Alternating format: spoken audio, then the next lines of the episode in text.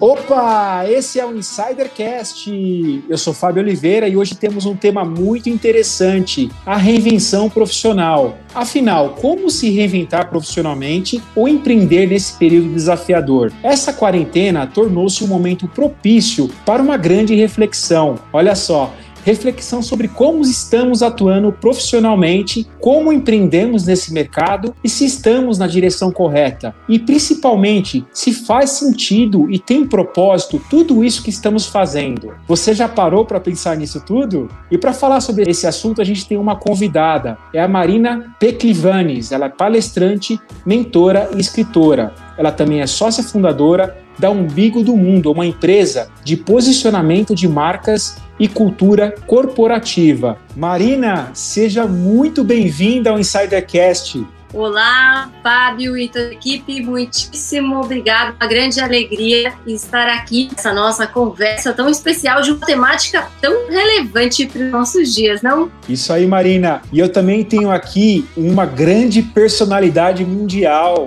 o homem que viaja o mundo, Cleiton Lúcio. Olá, pessoal. Hoje eu estou em Santos novamente, por causa que o período é muito desafiador e a gente não pode ficar passeando por aí, mas foi legal passar um tempo no interior, foi legal respirar puros e eu estou de volta aqui. Muito obrigado, Fábio, pela apresentação. Muito obrigado, Marina, por aceitar nosso convite. E Bar, tudo bem com você por aí? Oi, Cleiton. Oi, Fá. Oi, insiders! Sejam bem-vindos a mais um episódio. Oi, Marina, seja bem-vinda. Obrigado por aceitar o nosso convite. E para começar, eu já tenho pergunta para Marina. Marina, como o Fá falou ali no comecinho, houveram muitas reflexões, né, durante a pandemia. E com as pessoas, como que as pessoas, aliás, podem aproveitar esse período desafiador e de grande reflexão para se reinventar profissionalmente ou, como a gente aqui, empreender nessa era de questionamento de valores, de ética confusa, de falta de parâmetro de certo ou de errado, de bom, de ruim, de justo, de injusto. Como que a gente faz para se reinventar no meio desse caos, Marina? É a pergunta valendo milhões, né? É o que todo mundo quer saber. Tem um aspecto muito interessante que este momento propicia, que é o autoconhecimento. Todo mundo, de uma certa forma, está convivendo mais consigo mesmo. A, a gente está entendendo mais nossos hábitos, nossos limites, os horizontes que queremos traçar. E ao fazer esse processo de autoconhecimento, a gente também começa a repensar uma série de coisas que foram construídas até agora. Será que eu escolhi a profissão certa? Será que eu estou na empresa certa? Será que eu faço aquilo que eu realmente gosto?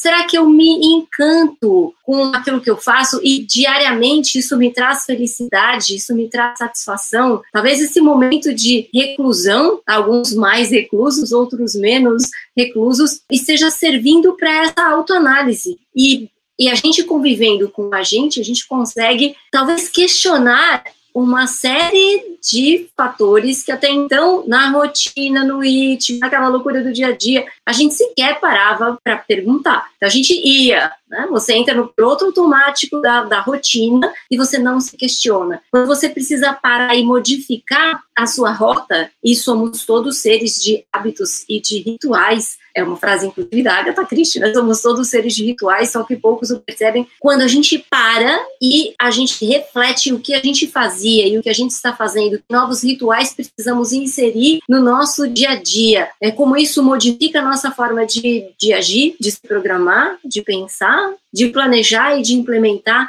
realmente isso pode trazer grandes questões, grandes crises, grandes, grandes inovações, por que não? Muita gente de fato está se reinventando. E toda essa questão que você trouxe, Bárbara, de repensar valores, de é, rever a forma como as relações foram tecidas e traçadas até hoje, essa é uma questão eixo, é uma questão fundamental para o que a gente está vivendo agora. Será que a gente estava trabalhando e correndo e batalhando por algo que realmente fazia e faz sentido? Será que o que a gente construiu, a gente como sociedade, inclusive, é o que vai nos manter sobrevivendo e vai trazer a nossa subsistência de agora para frente, vocês me estão trazendo perguntas, vocês estão me questionando, eu estou devolvendo com mais perguntas para vocês. Então, esse é realmente o momento, o momento de, de se perguntar. Marina, muito legal que você disse sobre valores, né? Que realmente, será que a, a nossa sociedade ela vai continuar evoluindo se ela manter os padrões e valores que ela, que, ela,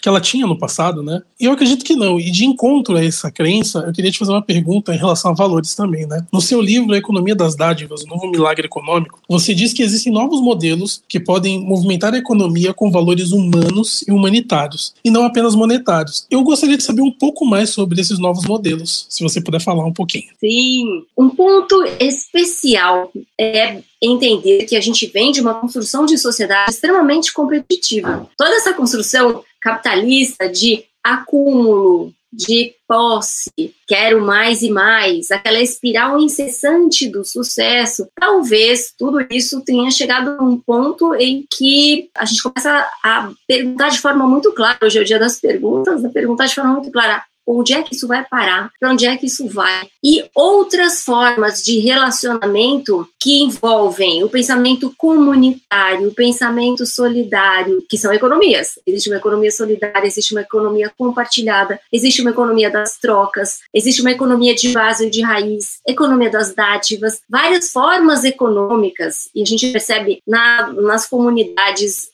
faço um doutorado livre na Uniquebradas. E tem uma turma poderosa, são os mestres das quebradas da favela. E lá, essa turma sabe utilizar muito bem novos formatos econômicos, até porque nem sempre é o dinheiro que, que consegue circular. Então você troca, você compartilha, você se solidariza. Se você tem algo, você tem um remédio, ao invés do seu vizinho comprar um outro daquele medicamento e usar uma parte dele, por que não bater na porta do seu vizinho e compartilhar e trocar? É, nós e eu falo de alguém de, é, crescida em, em megalópolis, né?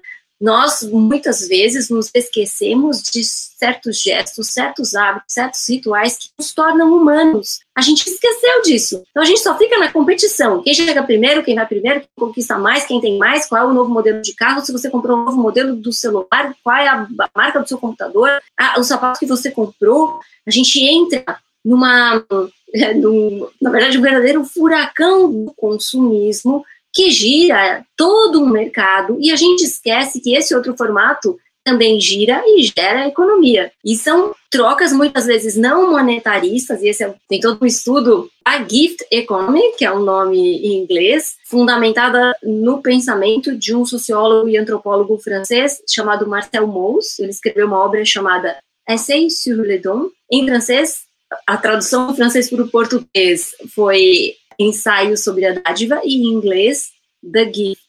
E este pensamento fundamenta aquelas trocas, vou chamar de, alguns chamam né, de troca primitiva, vou chamar de troca arcaica, quando a gente não tinha dinheiro e todo mundo chegou até aqui. Como é que, as, como é que se a gente olhar milênios para trás, onde não havia dinheiro, as comunidades faziam trocas e se ajudavam. Então, eu tenho tomates, você tem alface, e a gente troca. E com isso, qual o objetivo disso? A nossa subsistência. Com esse modelo das grandes cidades, muitos desses processos se tornaram insustentáveis. A gente nem conhece nosso vizinho de porta, nem sabe que tem, se mora alguém se não mora alguém. Isso muda muito o processo. E quando a gente vive uma pandemia, por vezes, seu vizinho de porta que vai te socorrer, acudir, ajudar. Você vai ao mercado e, e possui um vizinho já com uma idade mais avançada, que precisa se preservar dentro de casa e você pode oferecer ajuda. Então, esse é o grande momento. Precisamos viver uma situação drástica dessas para perceber que esses gestos humanos, humanitários, é, esses gestos que são gestos naturais de uma humanidade com senso de civilidade, isso tudo vem à tona e isso é ótimo. Nada como o problema se aproximar e a pandemia é um problema que ficou muito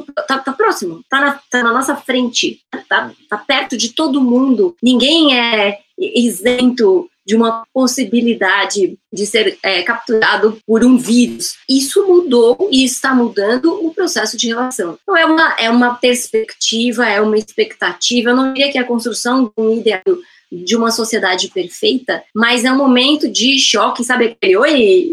Acorda, olha só o que, que a gente veio construindo até agora, e será que esse modelo daqui para frente, da forma como estava, ele é sustentável? Então, a, a, a, produção da indústria, que produtos estão sendo produzidos, que produtos estão sendo colocados em circulação? Será que esses produtos fazem bem para a saúde da humanidade? Que embalagens ou que sistemas de distribuição logística estão sendo processados? Eles são os mais eficientes, mas eles são os mais efetivos quando a gente pensa em saúde do planeta, novamente, né, a saúde das pessoas, a saúde do planeta, que relações estão sendo estabelecidas no ambiente corporativo. Eu gosto de trazer o elemento tóxico, né? Então, são produtos tóxicos em embalagens tóxicas num sistema de logística eficiente, porém tóxico, com relações tóxicas. E, de alguma forma, todo mundo se impacta por isso. E a gente em casa, a gente está vendo lixo que a gente gera, e esse tem sido um, um momento de aquele choque de realidade.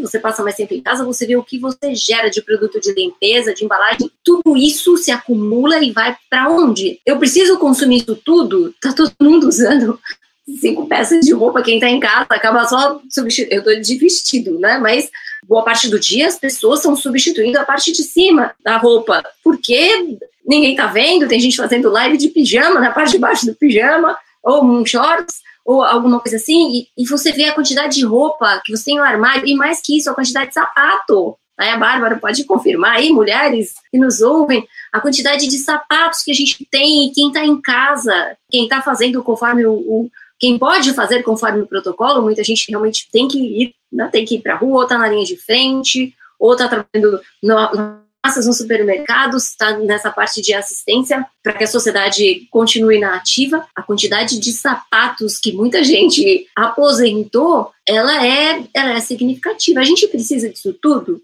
Então, talvez, Cleiton, é, este momento de entender que uma nova economia se faz necessária seja um momento de perceber que existe um sistema integrativo e quando a nossa visão passa a ser sistêmica e se esse sistema for a nossa casa, já está ótimo. Tem um provérbio chinês que diz: antes de dar a volta ao mundo, dê três voltas ao redor da sua casa. Isso já é, isso já é um grande aprendizado, né? Quando a gente olha o que a gente tem, o que a gente acumulou. Será que a gente só acumulou ou a gente tem distribuído? Será que não é momento de distribuir, de compartilhar, ao invés de só competir, só acumular, só multiplicar e não olhar para aquilo que a gente pode subtrair do que a gente tem, que não vai fazer falta, mas pode pode trazer um ganho de, de sobrevida para muita gente. Então, esses são pontos muito interessantes a discussão e entender que este formato de economia está vivo.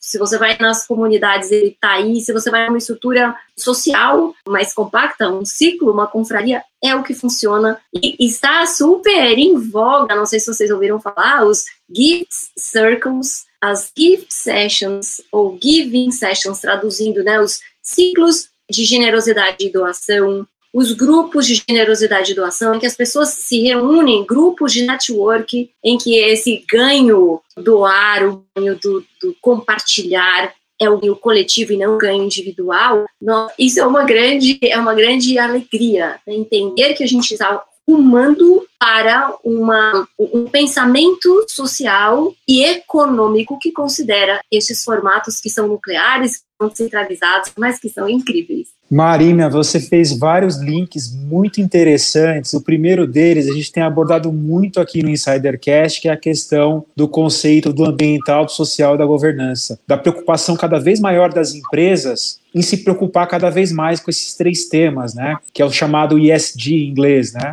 A gente tá, entrevistou um especialista, o Guilherme da Cital, e até convido os insiders para ouvir esse episódio.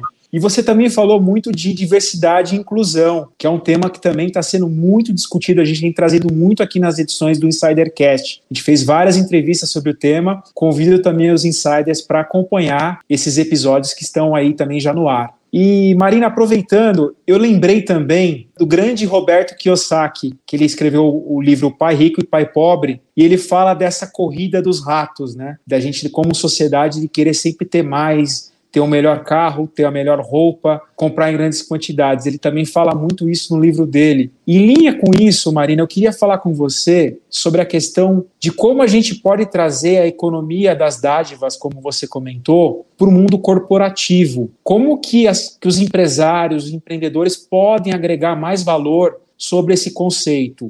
Utilizando esses pilares que você comentou, que seriam ambiental, social e governança, a diversidade e inclusão, entender que a gente tem relações humanas, como que seria isso, na sua opinião? Fábio, um aspecto que a sociedade como um todo projeta nas empresas hoje é exatamente esse de ser responsável, ser sustentável, trabalhar governança, trabalhar ética, nós acabamos de fazer uma pesquisa chamada Empresas Encantadoras. Nós entrevistamos 8 mil pessoas e nós mensuramos 30 categorias de mercado. E foi surpreendente perceber que no, no retorno, né, quando a gente analisa o que encanta um, uma, o que encanta uma, uma pessoa no relacionamento com a marca, questões como essas, hoje, elas ainda não encantam, porque possivelmente as empresas estão fazendo muito pouco. Ou se estão fazendo, elas não estão devidamente é, comunicando. Elas estão fazendo e não estão informando que elas pensam assim. E a gente vai passar por uma nova era em que isso que parece uma tendência, ah, será que é passageiro? Como se falou em responsabilidade social e empresarial por muito tempo, né? Puxa, o tempo da vamos ser responsáveis, a responsabilidade social e empresarial. Agora é um caminho irreversível. A gente tem fundos com este olhar e o que se chama de awareness, ou valorização das marcas, certamente passará por isso. Então, quem não está atuando com esta consciência social, quem não está trabalhando para uma, eh, uma harmonização de todo o processo de produção, de distribuição, de, de logística, né, de distribuição logística, de, é, de descarte, é o pré-consumo, é o consumo, é o pós-consumo, é, realmente vai ficar, vai perder o trem da história. Então, se no passado o que era valorizado numa marca era extrema competitividade, a marca que tinha o menor preço, né? Era o preço baixo e, e você podia escolher uma das, você não podia ter tudo. Então você escolhia o preço baixo, ou você escolhia a qualidade, ou você escolhia a disponibilidade. Sempre era um jogo de ou ou, uma coisa ou outra. Quem é que quer uma coisa ou outra hoje? Nós queremos uma coisa e outra. Nós queremos um produto de qualidade e uma empresa que seja ética e um processo que seja sustentável é um processo que seja saudável. Ninguém quer se intoxicar com um produto de uma marca que vai encher o bolso de dinheiro, enquanto o problema é do consumidor, você que está consumindo. Aí né? você anuncia um produto que faz mal, né? é, em excesso. Então, não estou pregando, longe de pregar, né? mas não estou é, propondo aqui uma purificação purificação comunicacional, mas sim um repensar corporativo daquilo que é distribuído, daquilo que é valorizado. Das campanhas que são feitas e dos eventos que são lançados, muitas vezes num dispêndio de recursos que nem tem, está tudo suspenso agora, né?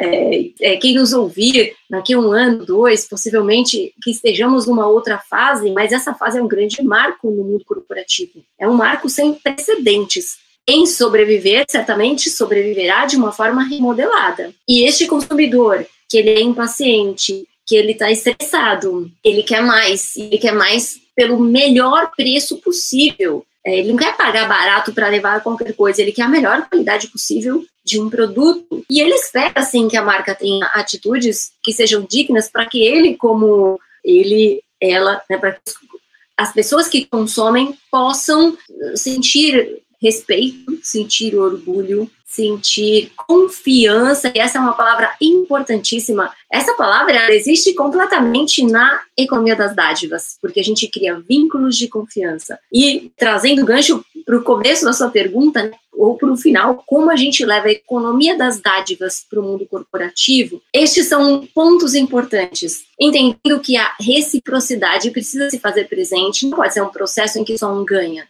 E até então, esse ganha, ele era muito focado no, no bolso corporativo. Quanto nós ganhamos, quanto nós ganhamos na venda com a nossa margem de lucro, qual é o, o tamanho, o share of market, né, a nossa fatia de mercado, a nossa fatia no bolso do consumidor, o que a gente cresceu, o que a gente ampliou, qual é o nosso, é isso, lucro e o lucro é, no mercado de especulação. Agora, talvez a gente precise rumar para um outro modelo em que ser recíproco é fundamental, reciprocidade é bem diferente da retribuição. Retribuição é o toma lá da cá, eu paguei o produto a marca me entrega um produto e quitamos a nossa relação, estamos bem assim. No modelo recíproco, você tem um sistema de troca que ele não é tão imediato. Eu vou ter um retorno desta circularidade, talvez em outro momento. Envolve dinheiro? Ok, eu fiz uma compra, mas meu vínculo com essa marca e o vínculo dessa marca comigo, ele é mais longevo. Porque todo mundo fala em fidelizar, eu quero fidelizar o cliente, mas o cliente também quer uma marca que seja fiel ao consumidor. Né? Eu não quero só um, uma, como dizer, uma, uma legião de fiéis, dos meus consumidores que me amam, sem entender o outro lado. O que, que esse consumidor espera dessa marca? Tem expectativas e intenções que precisam ser muito bem calibradas. Então, reciprocidade é um aspecto, confiança é outro aspecto. Até que ponto a gente confia nas marcas. Que tipo de confiança é essa? É uma confiança respeitosa? É uma confiança por medo? É uma confiança por dependência? Que tipo de confiança? Então, esse é um aspecto muito importante para se estudar, né? Que marca está estabelecendo esse, essa vinculação de confiança, porque na dádiva, na troca, se você bate na porta do seu vizinho e você pede no meio da noite um medicamento, nossa, estou precisando de um de um antitérmico. O seu vizinho vai entregar para você e em algum momento você, educadamente, né, pelo senso de civilidade, você vai, você pode retribuir, é, mas ele não vai colocar você que consumiu três gotas por favor, devolva-me exatamente nessa justa medida e proporção. Você cria um vínculo de confiança. Não assina um termo, por favor. Você quer levar o antitérmico? Você assina um documento aqui para mim, aí você leva. Né? É, se não, se não assinar, não te entrego. Como é que a gente leva isso para o mundo corporativo que tão fica né, pilhado na espreita, desconfiado de tudo, roubo de propriedade, patrimônio. É, então tem muitas questões, né? É, reciprocidade, confiança e um outro aspecto é, muito importante na, nesse pensamento da, da economia das dádivas é olhar para o bem comum e não só para os meus bens. Então, assim, eu estou acumulando os meus bens, estou juntando aqui no meu cofrinho, na minha conta, no meu fundo, no meu investimento, mas eu estou olhando para o bem comum. Até que ponto eu, estou olhando para a sociedade como um todo? Para que isso deixe de ser um processo piegas, brainwashing, todo mundo já ouviu falar, né? Então você se amarra no, no papo sustentável, na verdade isso não acontece na prática. Ou cause washing, você se amarra na causa sustentável. Nossa, eu salvo as baleias, eu amo o planeta, eu, eu distribuo recursos para o pessoal da favela, e na verdade isso é só é puro marketing. Você faz quando é conveniente, mas na prática você não faz, você não respeita é, seus colaboradores, você não está muito preocupado lá na ponta, né? Você está dentro do básico, beleza? Você distribui o seu produto mesmo assim. Então são, são três fatores é, importantes para a gente refletir e para trazer. Eu diria que levar a economia das dádivas para o mundo corporativo é um paradoxo porque não que sejam modelos é, antagônicos, mas são fundamentos distintos. Né? Um está preocupado numa circularidade de troca naturalmente para o bem comum, e o outro veio de uma tradição que deveria estar conectado o mundo corporativo, o mundo do empreendedorismo, dos empreendimentos, devia existir para que a sociedade pudesse se aprimorar, pudesse crescer, se desenvolver, trazer novas tecnologias para o bem comum. Só que é, houve um dado momento em que aí a expressão econômica nomos, do grego, é a gestão ou as regras de gestão do nosso lar. Em um dado momento, isso virou rimatística. Rimata vem de é, posses, ouro, é, as moedas, joias. Então, esse, esse acúmulo. E a economia virou isso, não? Né? a bolsa de valores é, de dinheiro e não a bolsa de valores sociais essa perspectiva de, de repente, equilibrar isso um pouco já vai ser um grande salto. E com este cenário, talvez as empresas acordem para fazer projetos sociais. Isso é total o exemplo da própria Umbigo do Mundo. Nós lançamos uma plataforma de educação para gentileza e generosidade. Tem a ver com o nosso repertório, é, nós estamos é, aproveitando nosso, nossas redes de conexão, nós estamos aproveitando o nosso background, atuando com educação, atuando com público infantil. Eu e minha sócia, Silva, nós estamos conseguindo colocar o nosso repertório como professoras, eu sou escritora de literatura infanto-juvenil, então a gente colocou em prática, foi antes da pandemia, mas a pandemia catalisou esse processo todo, um projeto social de uma da nossa própria empresa. Então não precisa ser uma multinacional regida pelo príncipe de não sei aonde para você fazer o um negócio. Você precisa querer tirar da teoria e colocar em prática tirar da filosofia, né, do, do, papo bonito, dar aquela entrevista linda, faz o material da firma todo ético e na hora do vamos ver, não, não coloca isso em prática. Então, essa pode ser uma boa perspectiva para que a economia das dádivas invada o coração, a mente e os, as relações e relacionamentos dos gestores e seus colaboradores e de todos os stakeholders, fornecedores, acionistas, eh, distribuidores, toda turma pode, pode escolher uma causa comum e fazer a grande virada. Isso está acontecendo, tá? Eu, é, a gente vê esse movimento, aproveitando a, a dica das palavras, né? É um momento que propulsiona tipo de movimento. Marina, muito interessante o que você disse. Eu acho que o mundo colaborativo ele precisa disso, né? Como você disse, reciprocidade, confiança. Mas também, agora levando para a próxima pergunta, eu acho que a gente precisa de líderes que pensam assim, de maneira mais colaborativa, de maneira mais recíproca, de maneira aonde inspire confiança nas pessoas. E a minha pergunta é a seguinte, tá, Marina? Como exercer a liderança gerando impacto positivo na sua carreira e na carreira das outras pessoas? Primeiramente, percebendo o seu papel no mundo. Né? O que você quer? Você quer simplesmente acumular? É o carreirista, né? Não, eu quero só acumular, quero a minha carreira de performance, tanto faz o resto, atropela todo mundo, é, a minha vaga, ela, eu, eu conquistei, eu batalhei, tem até a expressão do filme lá, My Precious, né? A minha preciosidade é meu, e o problema do resto porque a cultura da sociedade é competitiva, e se a gente olhar a cultura educacional que a gente recebeu nos últimos 30, 40 anos, foi esse modelo. Então, fio, você prosperar, fia, vai, tem que batalhar muito, você tem que estudar naquela escola, você tem que fazer aquele cursinho, você tem que fazer aquela faculdade, porque depois você vai trabalhar naquela empresa, ficar a vida inteira lá e pronto, tá?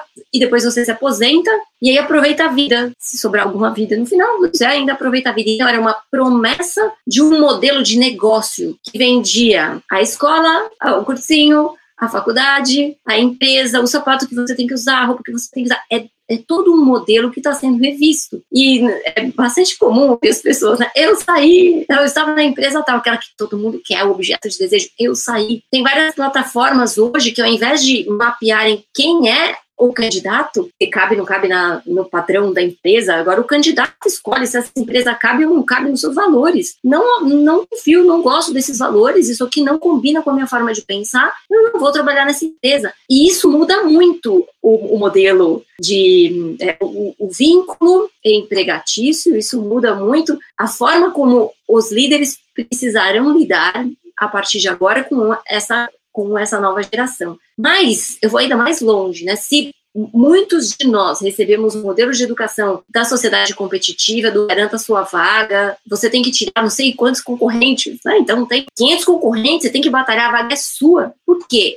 Uma estrutura toda propunha isso. Nós, por exemplo, estamos trabalhando com educação para gentileza e generosidade no ensino fundamental. O que significa isso? Que alguns valores como, e a gente tem os nossos sete princípios de educação para gentileza e generosidade, que são gentileza, é, generosidade, sustentabilidade, solidariedade, diversidade, respeito e cidadania estão sendo colocados em prática desde cedo. E assim a gente forma um outro tipo de liderança. Uma liderança que já vem preparada para entender que isso é importante. O líder de hoje, ele precisa se adaptar. E as palavras que eram ditas antes, né? Meta, objetivo, meu líder é focado, ele consegue se impor, a gente consegue ouvir hoje palavras como, nossa, um líder acolhedor, quem diria que teríamos líderes acolhedores? Palavras como paixão, nossa, paixão era um pecado. Há 20 anos, sei lá, um líder apaixonado, ele era um abobalhado. E hoje a gente recebe isso, né? O amor e as expressões, as missões, visões, valores das marcas, utilizando essas expressões, já é um indício de mudança. Mas quando isso for colocado definitivamente em prática, aí sim nós teremos a verdadeira mudança. Então, cada um faz uma parte e a nossa parte tem sido essa: contribuir com a educação para gentileza e generosidade, para que a nova geração de líderes receba isso desde cedo. Nessa plataforma, inclusive, a gente tem várias frentes, porque a gente trabalha com estes sete princípios da educação para gentileza e generosidade. E quem nos ouve, né, mundo corporativo, líderes, gestores, acessem www.diadedoarkids.org.br. O material é todo gratuito. Baixem, levem para o pessoal de RH, usem, usem. Todo momento é, é tempo, toda hora é hora de você olhar para esses valores e perceber como eles fazem falta no nosso dia a dia. Se as nossas relações fossem mais gentis e generosas, talvez a gente conquistasse muito mais coisa do que nesse modelo impositivo nesse modelo que às vezes é quase ditatorial. Né? O, o chefe falou, eu cheguei a ouvir uma vez, cabeças vão rolar, sabe, da Rainha de Copas, Alice no País das Maravilhas, um cliente comentando isso sobre um outro parceiro, cabeças vão rolar, que cabeças vão rolar, mas que, que é isso, a era da guilhotina no mundo corporativo, e eu estou citando uma, quem nos ouve aí já deve ter ouvido várias ao longo de sua jornada trabalhística, que são coisas grotescas para o bem Pior que eu já ouvi já, hein, várias é, então, vezes. crescimento, vamos extorquir o fornecedor. O que, que é isso? Você vai extorquir o fornecedor, você vai ficar sem o que você precisa. Certas expressões que não adianta a empresa fazer um lindo marketing de parede, nossa visão, é, não sei o que, não sei o que, e na hora da prática, não implementa nada disso, é só marketing de parede. Então, esses são pensamentos que, quando a gente entende a nova liderança, ela está se modificando, já mudou muito, só que é uma nova, é uma liderança que começa a ter essa mudança de mindset, de pensamento, numa estrutura que ainda é muito arcaica. Então é difícil a gente querer uma mudança que vai virar a chave e a partir da semana que vem, depois do feriado, né, ou é, daqui, é, a partir do segundo semestre, a gente vai virar a chave e tudo vai mudar, todo mundo vai ficar bom. É o que eu chamo de efeito da empresa santa.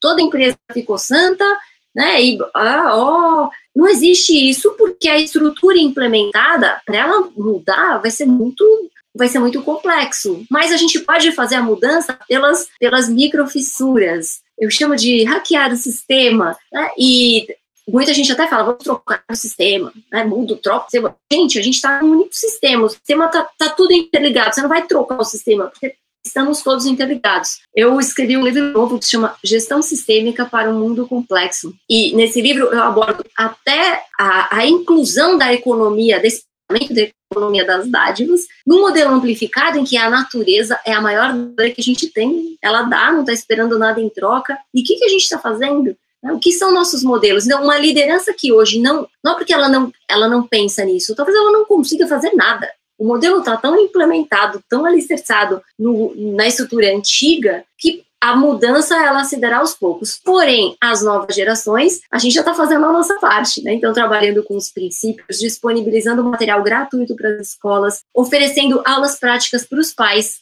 Às vezes o pai não sabe nem como falar de gentileza e generosidade. Se ele não foi educado para isso em casa, se ele nunca ouviu falar nisso na escola, ou na escola ele só teve o dia da campanha da fraternidade, né? Teve a campanha do, da doação, o dia de, de encana para ver quem doa mais, em muitos casos foi isso, quem doa mais, tal. Era uma gincana e só, mas não tinha consciência social. E a gente fez uma pesquisa recente também, chamada Três Coisas que eu quero melhorar no mundo. E nessa pesquisa a gente elencou muitos dados sobre o nível de consciência social que essa geração hoje dos 5 aos 18 anos tem. E a gente se surpreendeu com muita coisa. Então, olhar, apostar que vem uma turma nova que estará liderando na nossa idade mais avançada, né? E se a gente não preparar essa geração também, né, a gente tem que trazer insumos e mudar a liderança hoje, fazer com que esse, esses líderes sejam bem, a palavra talvez seja essa, bem acolhidos, bem instrumentalizados, com tanta ferramenta digital, com tanta inteligência artificial, mas que essa inteligência humanitária também venha à tona hoje, mas que essa turma nova que vem, de fato, esteja bem mais preparada para lidar com os nossos desafios planetários e arrumar uma série de tranqueirada que a gente está deixando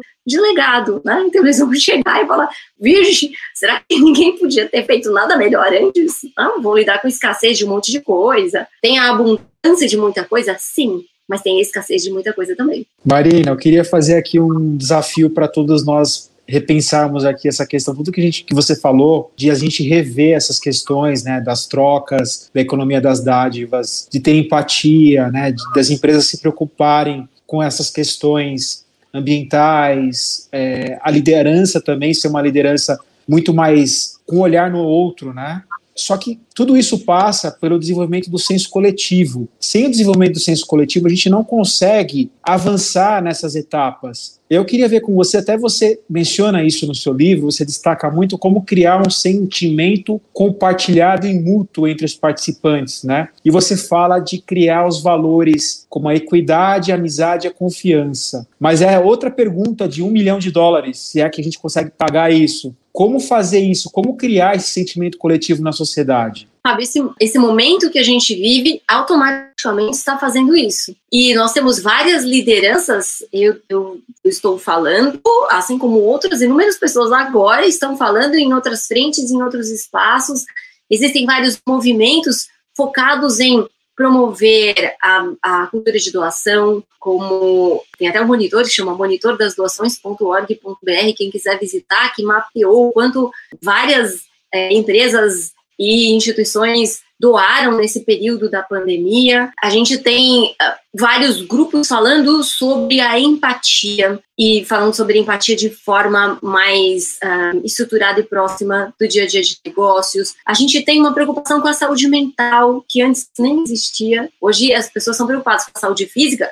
Eu lembro do tempo, estava discutindo com, com o médico, falei, aquela história da chapa do pulmão? Ah, a pessoa ficava doente de tanta chapa que tirava. Cada emprego que você mudava, tinha que levar uma chapa do, uma chapa do seu pulmão. Então, muita coisa mudou aí, mas ninguém faz um balanço é, do estado emocional das pessoas, é, limites que essas pessoas conseguem né, suportar. E agora as pessoas estão realmente olhando para isso, estão preocupadas com isso, e talvez essa aproximação da pandemia tenha feito este papel da grande mudança. Então, a, a pergunta de a, a pergunta milionária, bilionária, a pergunta valiosíssima de como a sociedade pode adquirir esse senso de consciência, ela é respondida com uma circunstância que estamos todos vivendo que nos faz muito, é, muito frágeis, que nos faz perceber a interdependência de todas as coisas, que nos faz perceber que não adianta inteligência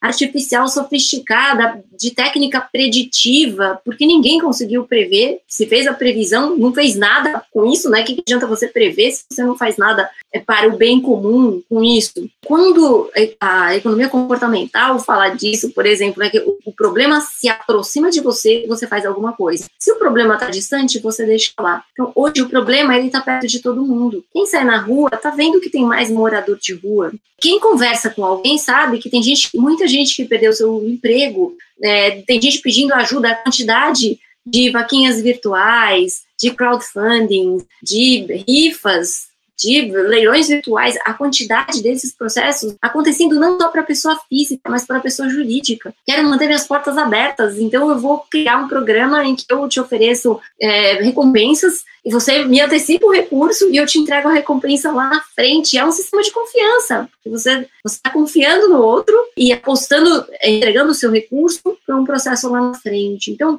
esse senso se dará nesse processo naturalmente. Se ele vai durar, eu não tenho dados, informações, talvez a gente tenha nem precedentes de que, sim, as pessoas é, estão mudadas. Tem o papo do novo normal, né? Ah, o novo normal, esse consumidor que é fígito. Só que a gente está falando de novo em consumidor. E num dado momento, o cidadão virou consumidor. E isso fez uma bananada federal na nossa forma de entender as relações com as pessoas. Se todas as pesquisas são feitas com consumidores, quem é que está ouvindo o que pensa o cidadão? É só consumidor. Quanto você consome, que marca você consome, quanto você gasta na sua casa, qual é o consumo, qual é a renda média da família. E alguém está perguntando outra coisa? O que, que a sua família faz para contribuir com o ambiente? Que diferença você faz com as suas habilidades naturais? O que você tem para oferecer? Como você pode. Você pode oferecer mentoria para alguém? O que você pode colocar em troca das habilidades que você tem, que você herdou de família? É, a gente convive, é, me vem à mente agora uma, uma senhora muito especial que fala sobre ervas, ela entende de, de ervas naturais, é, de chás, plantas,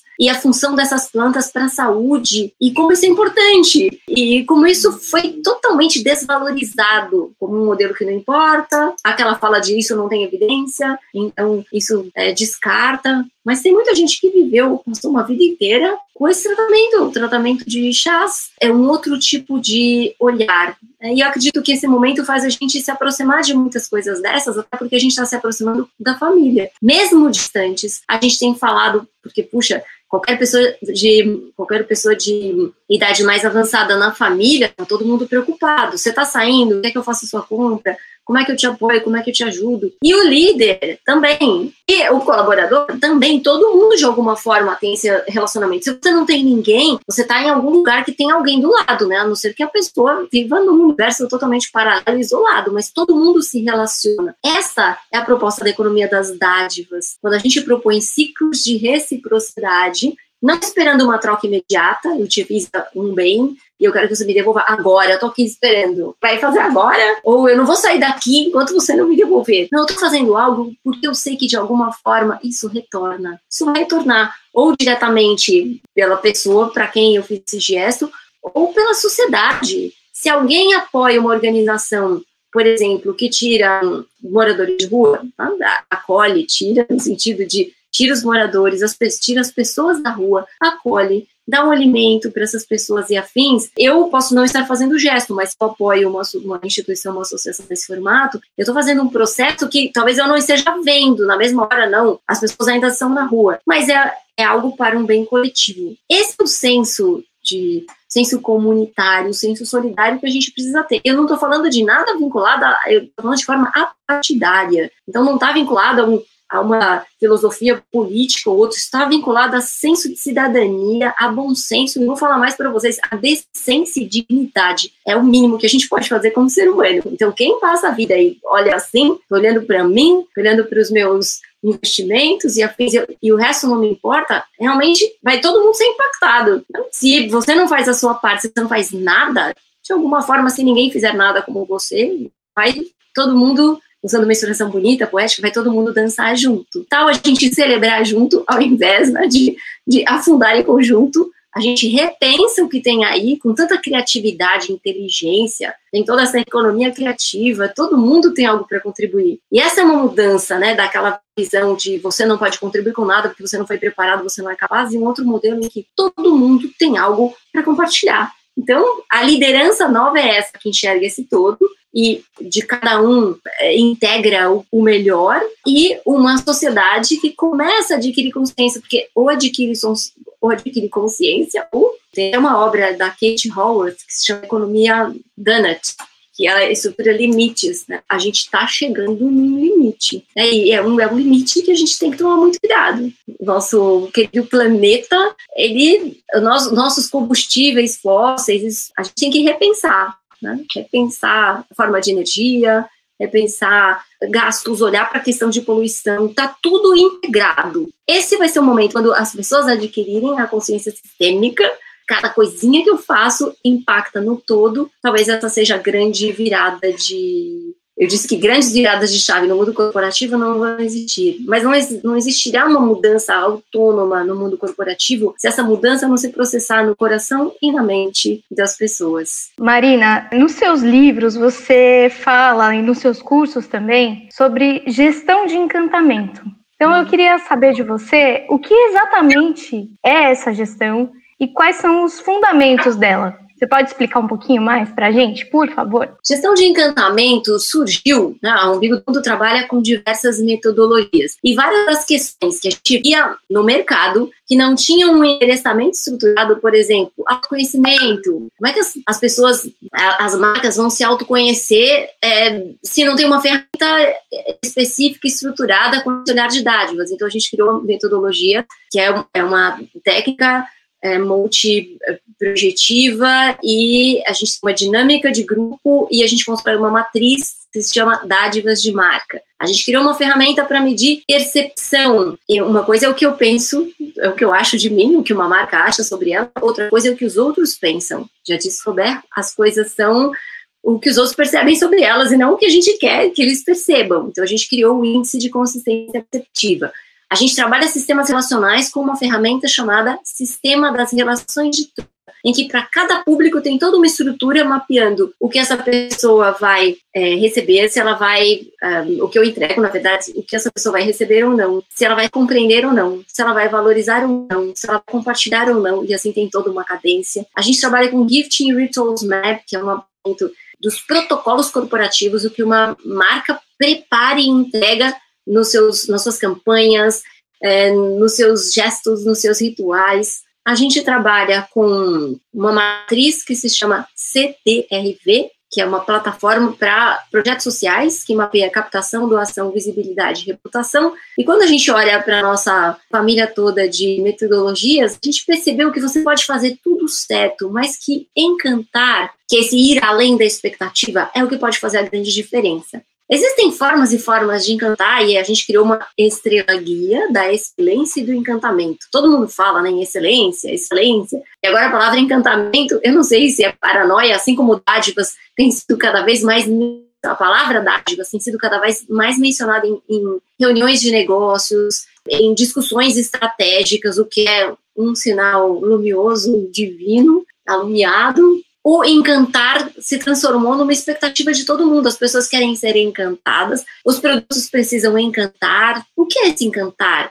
Se surpreender, né? É, é, é a base. A gente está falando aqui de algo além de surpreender, é ir além das expectativas. Porque um bom produto por um preço adequado, é disponível o produto ou serviço é disponível com uma informação estruturada de uma empresa, vamos chamar de socialmente ética e responsável e sustentável. Ok, como essa empresa faz para chamar a minha atenção, porque esse é momento em que eu me abro e eu me encanto, e como ela me surpreende. A gente tem alguns princípios que é estar aberto, estar atento, estar determinado e experimentar, fazer esse teste se você encanta ou não.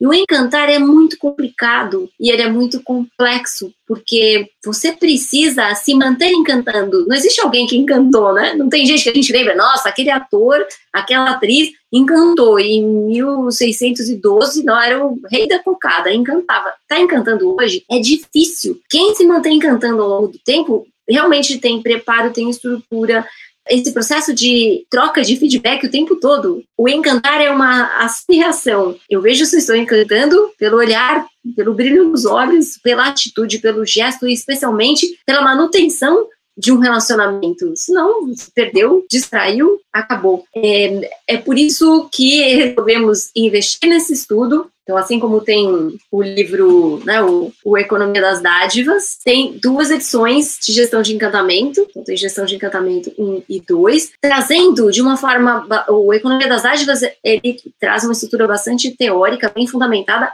para quem quer saber dessa nova economia, né, desde do que é uma OSC até entender o fundamento da economia das dádivas na visão de inúmeras pessoas pelo mundo para entender como isso já está sendo implementado nas empresas, tem. E o Economia das Dádivas, o Gestão de Encantamento, são livros de exercício. Então você lê e você já vai fazendo é, o, o autoconhecimento. Eu me encanto, será que eu, eu, eu estou encantando? Estou encantando com o quê? No que eu encanto e no que eu desencanto. E se a gente olhar para o começo da nossa conversa hoje, que era bem essa, né? Como, como, como essa liderança é, rever o que está fazendo e, e, como esse momento todo pode nos ajudar a, a, repensar, a refletir, pode nos ajudar no processo de autoconhecimento para ver o que, se a gente está encantado ou não com o que a gente faz, se a gente está encantando ou não com o que a gente faz, para medir quem nos encanta e quem nos desencanta, o que encanta, o que desencanta, é, é um processo transformador muito muito mágico, aproveitando a terminologia do encantamento, né? Tem até a,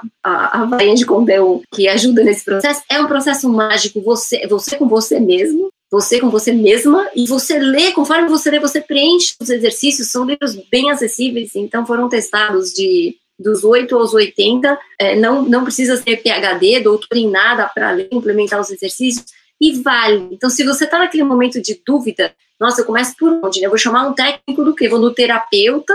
Ou, por onde eu começo? Pode ir, eu não estou tirando a, a, profissão de ninguém, a oportunidade de ninguém, mas entender o que nos encanta traz uma, de uma forma leve, lúdica, altamente densa e profunda, uma oportunidade da gente, da gente entender aquilo que encanta a gente. O que é a nossa vida, são aquilo que nos encanta? O que faz a gente levantar todos os dias e bater? É aquilo que encanta a gente. Será que a gente perdeu o encanto? Será que as empresas perderam o encanto? Será que a sociedade perdeu o encanto? Como a gente reencanta? Então, são dois livros, um que faz analogia com os contos de fadas, tem toda uma estrutura, como você organiza esse processo, entendendo a lógica narrativa de um conto de fadas, em que tem entidades mágicas, você não precisa ter um, gnomo na sua vida, você não precisa de um talismã, que é uma pedra azul que veio de não sei aonde. Às vezes são, são pessoas. E a gente esquece de valorizar isso. Quem é o seu sofá da madrinha? Quem te ajudou a chegar onde você chegou? A gente esquece disso. A gente só olha pra gente agora e o quanto a gente acumulou, o que a gente tem. Quem ajudou a gente a chegar até aqui? Né? É como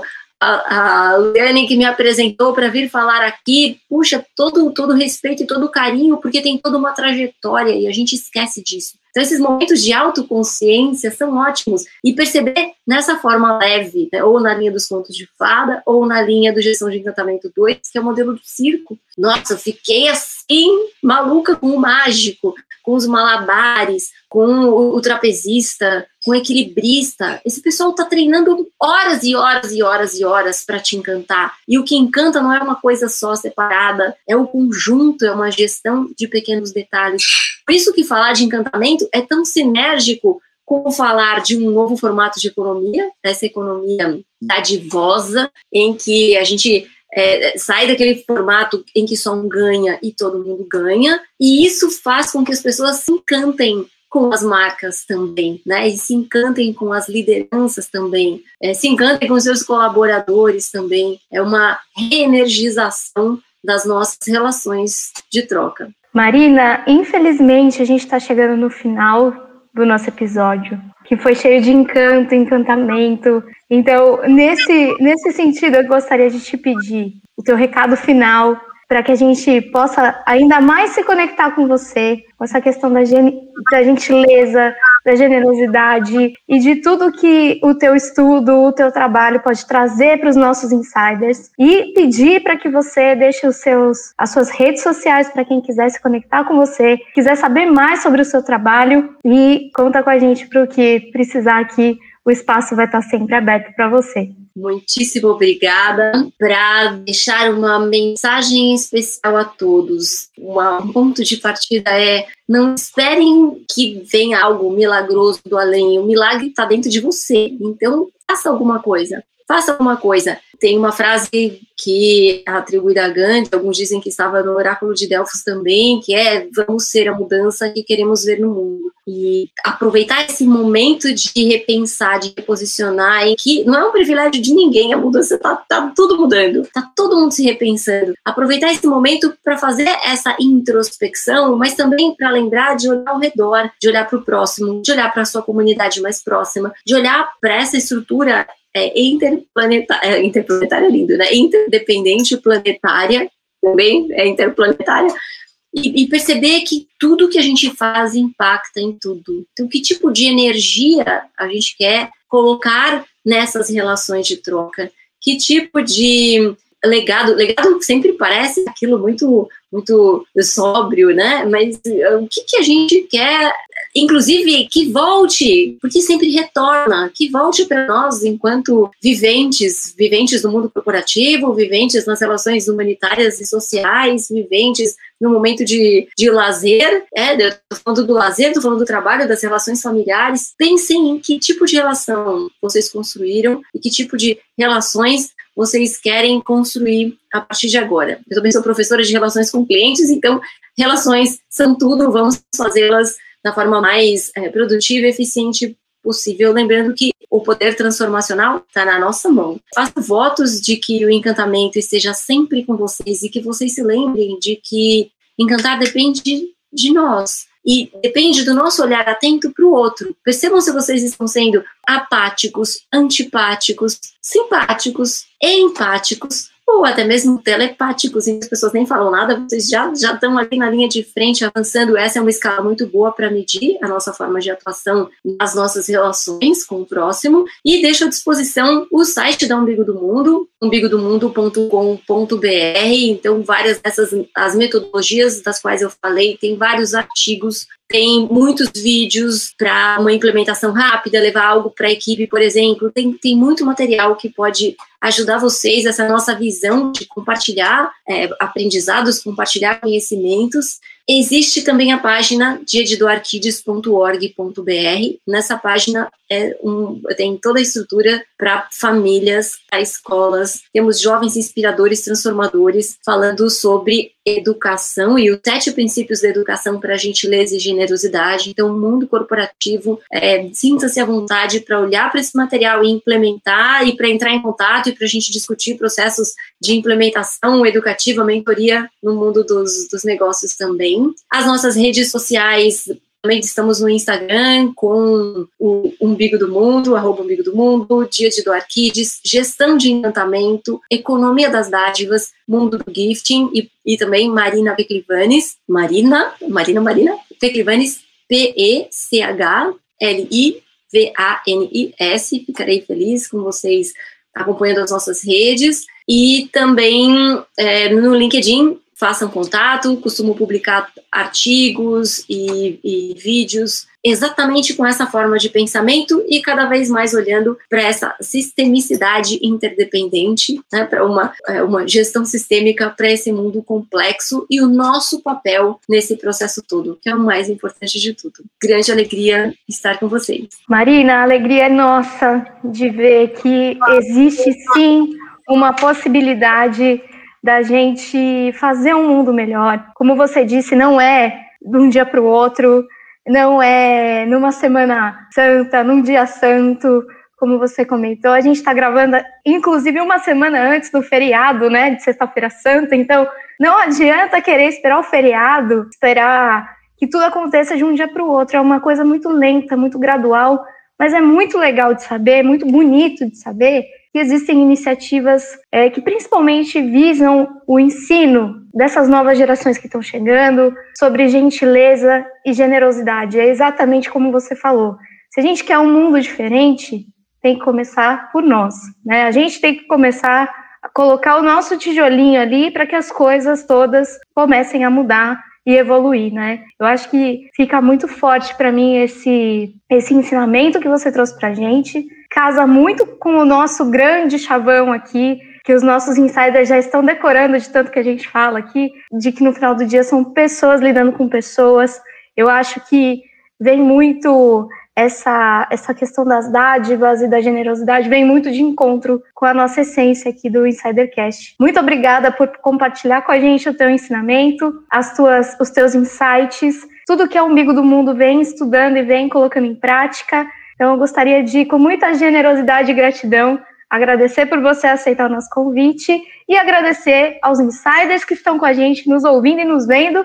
Agradecer ao Cleiton e ao Fábio. Cleiton, agora é com você. Obrigado, Bá. Obrigado, Marina, por aceitar esse convite. Eu gostei muito do bate-papo hoje, porque, assim, é, eu sempre falo isso nos episódios, quer dizer, quase sempre falo isso nos episódios. Eu sou uma das pessoas que menos tem, teve contato com o mundo corporativo até então. Então, por exemplo, eu trabalhava muito na área de desenvolvimento humano, e todos os temas que você foi abordando, eu lembrei um pouquinho por causa da área de desenvolvimento humano. Então, por exemplo, sobre reciprocidade, sobre confiar. Realmente, se nós queremos uma sociedade nova, se nós queremos uma sociedade mais igualitária, nós precisamos ser pessoas colaborativas. E para nós sermos pessoas colaborativas, nós temos que, inevitavelmente, desenvolver nossas habilidades humanas, que são reciprocidade, confiança e empatia. Então foi muito legal esse bate-papo, eu adorei de verdade. E Fábio, é com você. Poxa, Cleiton, obrigado. Obrigado, Marina. Foi uma honra contar com você aqui com todos os ensinamentos. Foi uma aula pra gente. A forma como você exemplificou todos os tópicos foi assim incrível como você conseguiu passar tanto ensinamento para a gente num período que está sendo de grande reflexão para todos nós. A gente está todo, tá todo mundo preso em casa, evitando ao máximo ter que sair de casa, muitas vezes cortando relações físicas com os familiares. Isso machuca um pouco a gente, mas também nos faz repensar o quanto as relações humanas são muito mais importantes no final das contas. O que a gente busca, que você tem falado, né, Marina? Você falou agora na sua, em tudo que você passou aqui para gente um mundo corporativo também mais humano. Eu vivenciei muitas coisas também no mundo corporativo. Você falou alguma delas, eu até me identifiquei de ter passado por esse tipo de situação e eu acho que, que isso deveria ter sido, tem que ser aplicado desde o início nas escolas, tem que passar. A gente só transforma uma sociedade com educação e a gente tem que promover mais essa mensagem, fazer chegar a muito mais pessoas. Muita gratidão, Marina. Obrigado, Bá. Obrigado, Clayton. Obrigado, Insiders. E falar para os insiders que chegaram até aqui com a gente para seguir a gente no Instagram, no arroba InsiderCast, também no LinkedIn, arroba InsiderCast, e também enviar um e-mail para a gente no contato insidercom.com. Se você também pode assistir, ter uma experiência totalmente diferente com a gente no YouTube, no arroba InsiderCast. Olha só, hoje a gente é o único podcast corporativo voltado para o empreendedor e para o profissional com periodicidade diária. Então a gente conta com, com vocês para acompanhar aqui todos os episódios e também compartilhar caso vocês tenham gostado. Eu vou ficando por aqui e vou me despedindo, desligando aqui os motores da nave e vou dar um tchau e um fui!